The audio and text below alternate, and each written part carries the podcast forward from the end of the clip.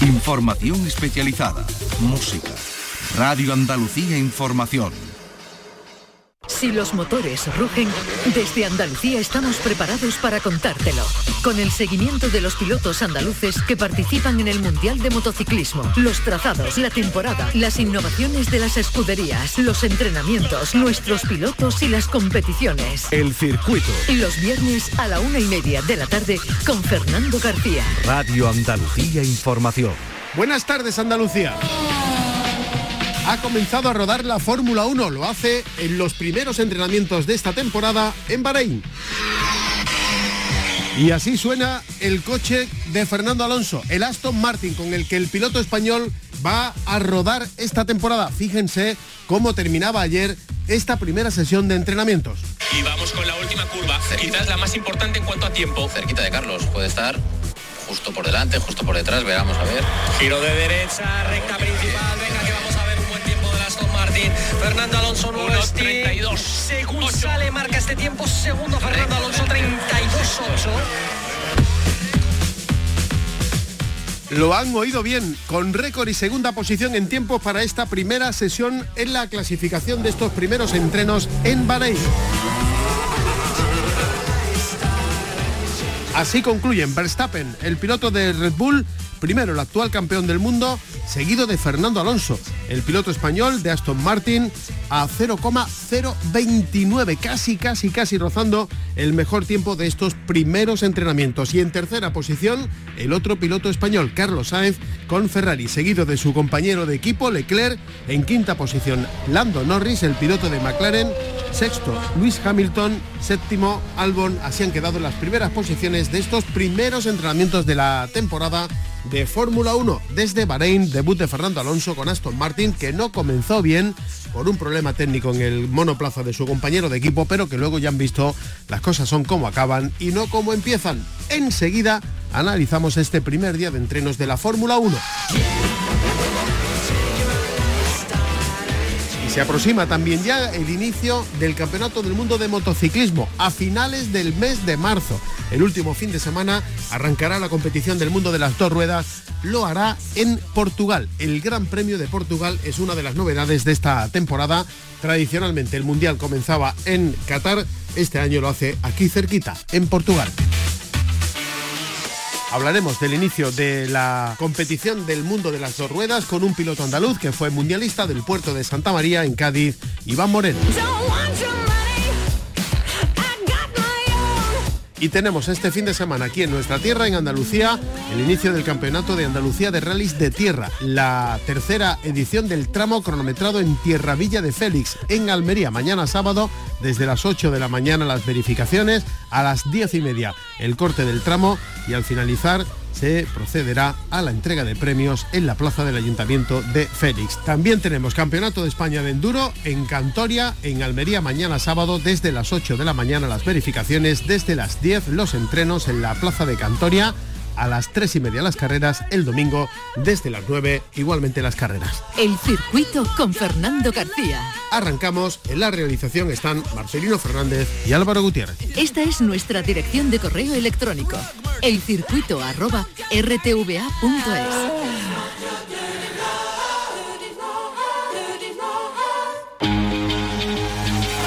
Fórmula 1 bueno, se están desarrollando ya los primeros entrenamientos oficiales del Campeonato del Mundo de Fórmula 1 para esta temporada. Y hemos visto ya, lo vimos ayer, la primera imagen de Fernando Alonso rodando de forma oficial con el coche con el que va a competir esta próxima temporada. Está con nosotros para analizar lo que está suponiendo esta primera sesión de entrenamientos oficiales, pues eh, se llama Virutas de Goma en Twitter. Estaba yo aquí analizando eh, su cuenta de Twitter y tiene alrededor de 100.000 seguidores. Es Zapico José Manuel, nuestro compañero. Zapico, buenas tardes.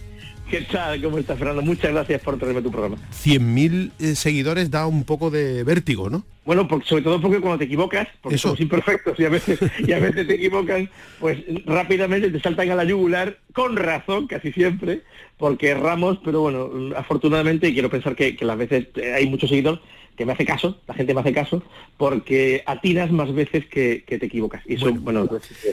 Yo ya lo he visto, pero quiero que tú me lo digas. ¿Qué es lo primero que has puesto de Fernando Alonso en este primer día en el que oficialmente está rodando ya con su monoplaza y, eh, digamos, de forma seria? De Alonso, lo primero que puse, vaya, me parece que muy, muy corto, vaya, por- porque, porque el, el inicio con, con, con pátina de oficialidad fue que salió a pista, dio dos vueltas y se paró porque había habido un problema mecánico en su Aston Martin. Mira, eh, Fernando Alonso se ha subido hasta donde se sabe cuatro veces en el Aston Martin. Una en el del año pasado en Abu Dhabi en los test posteriores a la temporada. Coche del año pasado. La segunda fue en Jerez eh, durante dos jornadas con el coche igualmente del año pasado para probar los neumáticos del año que viene. Coche del año pasado, aerodinámica actual, eh, estructura, mm, arquitectura actual con, con- con el, con el, eh, efecto suelo y estuvo probando los neumáticos que les ha dado Pirelli sin color alguno, solamente para ver qué tal van a ir los del año 2024. Tercera vez fue durante el, el día de pruebas en Silverstone en el que bueno pues tenían 15, 15 kilómetros con neumáticos de demostración para que bueno que dieran 3, 4 vueltas a la pista para saber que todo funciona, que no se le van a ir soltando tuercas por el camino. Al día siguiente hicieron lo que se llama el filming day en condiciones también de eh, neumáticos con los que no se pueden hacer tiempos, ya coche de este año, igual que el día anterior, con el coche actual, el coche de 2023, en el que, te repito, sin poder hacer tiempos, pero eh, ya con esos 100 kilómetros ya saben que, mira, esto falla, esto no va, aquí el volante no puede estar tan alto, eh, eh, cosas menores y el coche pues más o menos respondió como se esperaba. Lo de hoy, bueno, perdón, lo de hoy, mañana y lo de ayer ya sí es oficial, son tiempos cronometrados, son neumáticos de carreras, es en un circuito donde se va a correr, son condiciones de fuego real. Es- Esto no será un presagio, ¿no? No, vamos a ver, eh, ¿qué es lo que se puede esperar? Tú quieres saber qué es lo que va a pasar, ¿no? Sí, sí. Sí, mira, vamos a ver. eh, Aston Martin es un equipo eh, de la zona media eh, que el año pasado tenían que haber estado mejor de lo que acabaron. Acabaron séptimos, durante cuatro quintas partes de la temporada estuvieron novenos, que creo que era una posición en la que no merecían, pero fue la que se ganaron, esto es lo que hay. Eh, y este año, pues a partir de primavera, eh, Lawrence Stroll, que es el dueño del propietario del equipo, padre de Lance Stroll, compañero de lesionado en Andalucía, por cierto. Lance Stroll, compañero de, de Fernando Alonso, bueno, pues decidió tirar la casa por la ventana y dijo, verá, una de dos, o apuesto de verdad por esto o esto no sale. Mira, si quieres ganar carreras, la clave de todo, el eje sobre el que pivota el triunfo es la pasta que te gastas. Si quieres ganar, tienes que gastarte lo mismo que los que ganan. Y a día de hoy, ¿quién es eso? Pues Red Bull, Ferrari, Mercedes, que se gastan 420, 430, 450 millones de euros. Entonces, si quieres ganarles a esos, pues necesitas ese dinero porque tienes que comprarte tecnologías, tienes que comprarte un túnel de evento, tienes que comprarte un simulador y tienes que fichar a gente importante. Y eso es lo que están haciendo, Lo- no lo que han hecho. Han hecho una parte, pero les queda todavía camino los de Aston Martin y quieren ser un equipo grande, cosa que siempre es de celebrar, con o sin Alonso, cosa que, bueno, es, es- este- es algo temporal, de lo que nos vamos a beneficiar y vamos a disfrutar, claro. O sea, pinta bien. Sí, pero con una cosa de la que no disponen en los bolsillos. En los bolsillos tienen, tienen dinero, tienen ganas, tienen la energía, muy importante, tienen una asociación de personas muy interesante. Lo que no tienen es tiempo. El tiempo, el único que lo concede es el calendario y eso es inamovible. Entonces, ¿qué se tarda en crear un equipo vencedor desde la mitad de la tabla? Se tardan cinco años. Se tardan cinco años. Y entonces, Alon- Alonso está dentro de cinco años en un equipo Aston Martin que sea ganador. Yo eso no lo sé, pero en mi No digas que no, no digas que no, ¿eh? Sí, pero, pero es, es muy complicado. Ya, Eso ya. No, no se hace chasqueando los dedos. Bueno. Porque hay que pulir cosas, hay que hacer funcionar temas. eh, un túnel de evento nuevo se tarda en, en- en- en equilibrarse, se tarda un año. eh, Es complicado, no es fácil, no es fácil. Si tuvieras que poner un tuit ahora de Ferrari y de Sainz, ¿qué dirías? que lo mejor está por llegar. Porque creo, creo sinceramente que pudiera ser la sorpresa del año. ¿eh? Ojalá, ¿no? No, no los, no lo sé, no lo sé, pero la trayectoria, de dónde vienen, a dónde quieren ir, qué es lo que han puesto, qué es lo que ha pasado, mm, creo que podrían ser la sorpresa si la gente de Red Bull no se les escapa. Este año Red Bull sabemos que tiene menos tiempo de túnel de viento para evolucionar el coche que otros años. Cada vez eh, la, la estructura legal ahora mismo para que la gente lo entienda, una de las claves de la evolución de un coche, de la evolución, no de la creación, de la evolución, es las horas de túnel de tiempo que te conceden. Y entonces al que gana se le quitan eh, horas de, túnel y al que pierde, a los de atrás, se le añaden horas de túnel. O sea, los que están atrás tienen derecho a poder hacer más experimentos. A los de delante, que Red Bull, tienen el 70% que los de la zona media. Y además tienen un 10% menos porque el año pasado usaron de la regulación económica y tienen como sanción que van a usar ese 10% menos. Eso quiere decir, le han hecho una pequeña zancadilla técnica a Red Bull que si los de Ferrari están espabilados, que yo creo que lo están, puede ser que se les acerquen un poco más. Y si arrancaron, si este año van a arrancar como arrancaron el año pasado, puede ser muy interesante, al menos, al menos hasta verano. Y ahí ya se verá qué puede ocurrir. Bueno, eh, hay quien eh, quien decía eh, a los finales, en la parte final de la temporada anterior, que si mm, llega a prolongarse un poquito más el calendario, probablemente Hamilton habría alcanzado a Verstappen. No sé si... Eso, eso me lo has leído a mí. Exactamente. en dos carreras más lo hubiera pillado seguro. quiero decir, ¿eso puede tener continuidad esta temporada o estamos hablando ya de un capítulo nuevo? Bien, vamos a ver. Ante eso te voy a poner una... ¿Tú estudiaste letras o ciencias? ¿O ciencias o qué hiciste? ¿Yo? Letras. Yo hice letras también. A mí las matemáticas se me dan mal. te, voy, a poner una, temática nueva que entra en el cálculo desde hace poco tiempo en la Fórmula 1. Mira, te voy a explicar. Eh, eh, la Fórmula 1, los, los equipos generalmente se gastan en el año, durante el año, se gastan, parten en tres el presupuesto generalmente y hasta verano se gastan dos tercios del presupuesto en el año en curso. Y el último tercio se lo gastan después de verano en empezar a desarrollar el coche del año siguiente. El año pasado, 2022, Mercedes tuvo un coche que les dio mil quebraderos de cabeza. Y me da la sensación de que el año pasado se fundieron casi toda la pasta en mejorar el coche del año pasado porque tienen un problema, no, tienen un problemón. Problemón que este año le van a dar continuidad a lo que solucionaron el año pasado el concepto este, sin pontones, muy, muy revolucionario. ¿Qué ocurre? Cuando los de Ferrari en verano se dan cuenta de que no van a coger a Red Bull, directamente todo lo que tenían se lo pusieron al coche del año que viene, el coche de este, este año. Entonces, si te fijas, no es ya una cuestión técnica, es una cuestión financiera. Si Mercedes, que acabaron el año muy bien, muy bien, se fundieron toda la pasta de este año en mejorar el coche del año pasado, van a estar lastrados con esas posibilidades. Sin embargo, Ferrari comenzó a gastarse todo su dinero, dinero limitado, con un tope presupuestario, se lo empezaron a gastar antes de tiempo en desarrollar el coche de este año. Generalmente a más pasta el coche corre más. Esto no es matemático, pero es bastante habitual y bastante frecuente. Si el año pasado empezaron con un coche que ganaba carreras, es bastante posible que este año tengan un coche capaz de ganar carreras y de prolongar esa eficiencia durante más tiempo. Esa es mi teoría, teoría muy teórica, es muy teórica. Esto es posible que ocurra. Bueno, vamos a tener entonces tres gallitos en el corral o incluso, eh, verás, digo gallitos porque no sé si contar a Leclerc o a Sainz, o a Sainz y Leclerc, o solo a Sainz. No sé si a Sergio Pérez lo cuento, con Verstappen no lo cuento, Hamilton con su compi. En fin, se plantea un escenario de mucha más eh, competitividad que, la temporada pasada? Ah, el gallito de Red Bull es Max Verstappen, el gallito de Ferrari, de Ferrari es Leclerc y el gallito de Mercedes es Hamilton. Pues ya está dicho, eso, sí, sí, eso es, eh, te moja mucho. Bueno, yo digo lo que pienso, después cada cual que asuma lo que le parezca.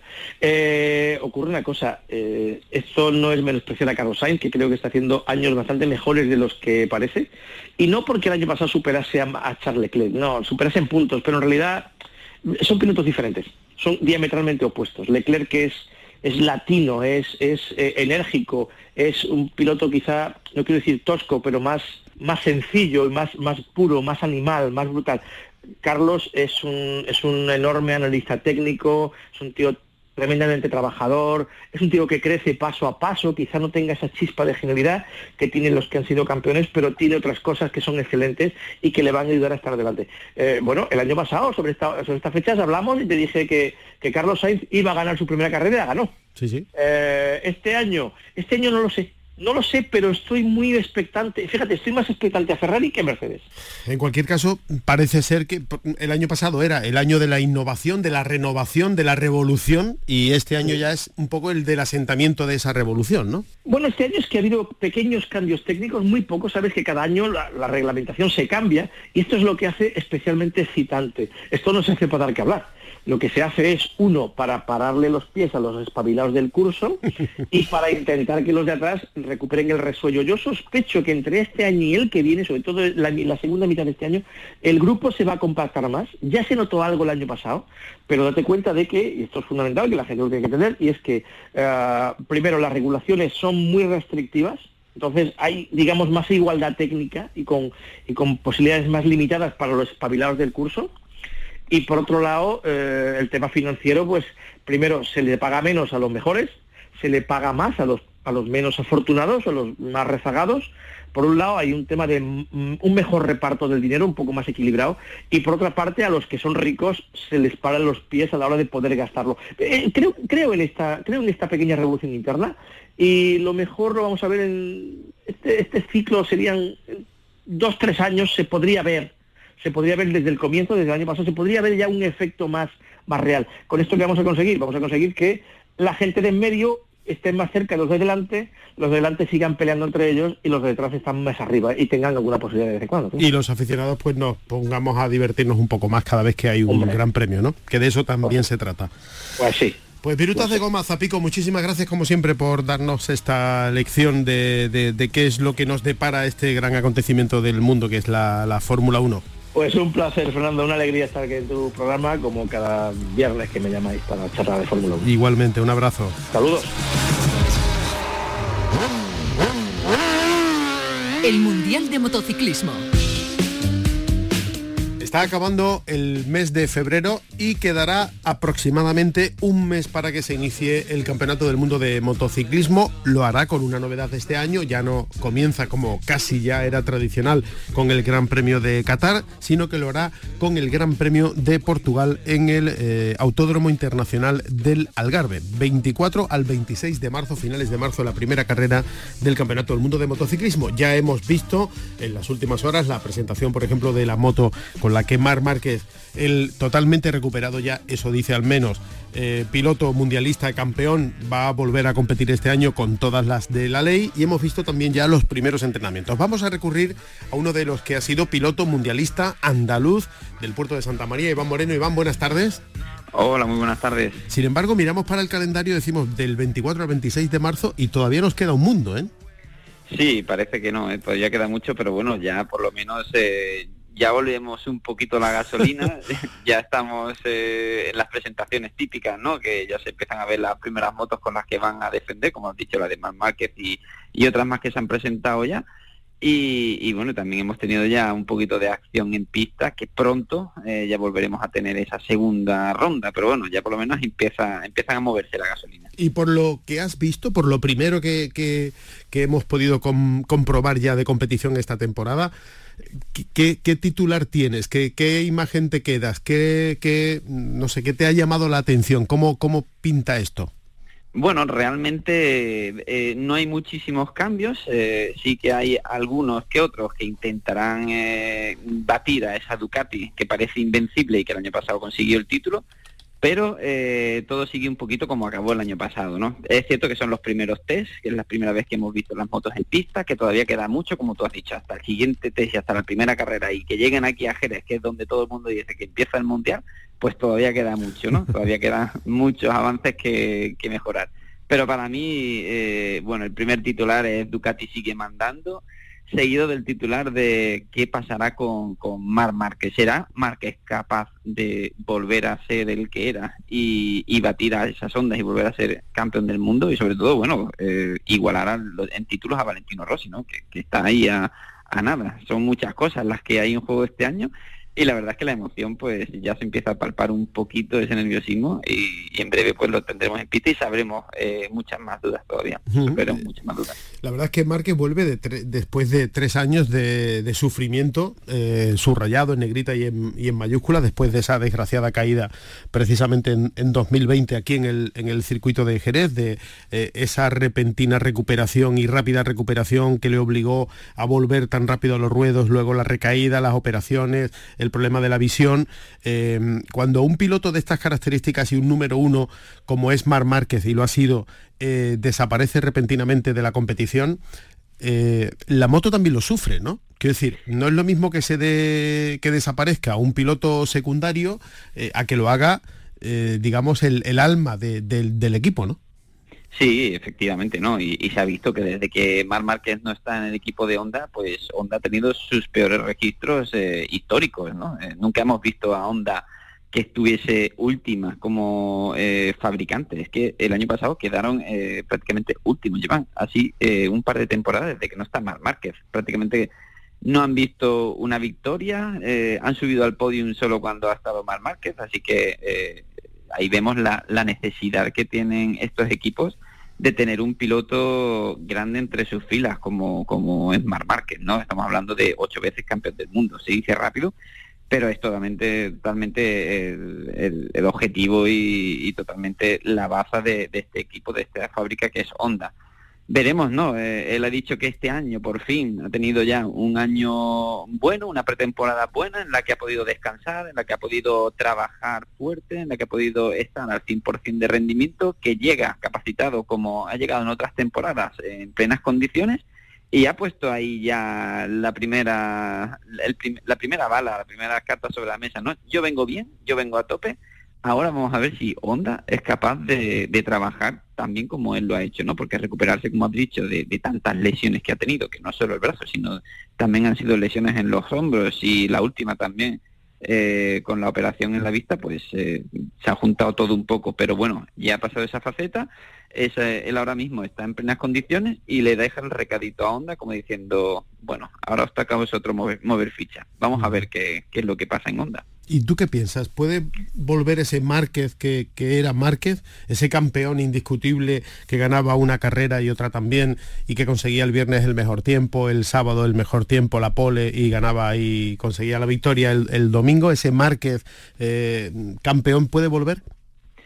Sí, yo creo que sí. Lo único que, bueno, quizás eh, haría falta entender un poquito cómo, cómo ha cambiado el motociclismo en estos últimos años, que en los años en los que precisamente Marc Márquez no ha estado, y se ha llevado una concepción un poquito diferente, ¿no? Hemos visto la entrada de apéndices aerodinámicos, eh, neumáticos eh, Michelin que son muy diferentes a los Bristol, y al final, pues, Marc Márquez tiene que acostumbrarse y adaptarse a esa nueva forma de conducir yo creo que Mar Márquez está capacitado para volver a ser lo que era. Eh, es cierto que todo esto hace que las motos sean cada vez más igualadas y bueno, es que prácticamente pues del test que, venimos, venimos a 19 pilotos casi en un segundo y ahora pues marcar la diferencia es un poquito más complicado. Pero lo que sí es cierto y estoy segurísimo es que Mar Márquez pronto si tiene una moto eh, a la altura, pronto estará otra vez eh, marcando esas diferencias como lo hemos visto en años anteriores. Bueno, ¿y qué pasa con los rivales, Iván? Eh, porque tú puedes desaparecer y tus rivales pueden crecer o mantenerse. ¿Se va a encontrar el mismo nivel de rivalidad que dejó hace tres años o ha habido crecimiento por parte de algunos de los pilotos que eran ciertos rivales?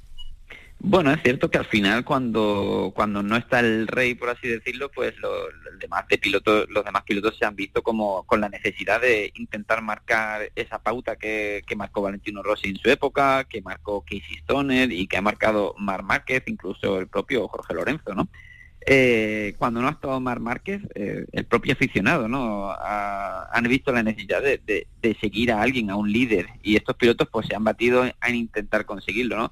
Tenemos a Fabio Quartararo, eh, que ya fue campeón del mundo y se, se veía ¿no? como el sucesor de, de Mar Márquez, pero en estos últimos años pues ha dejado mucho que desear.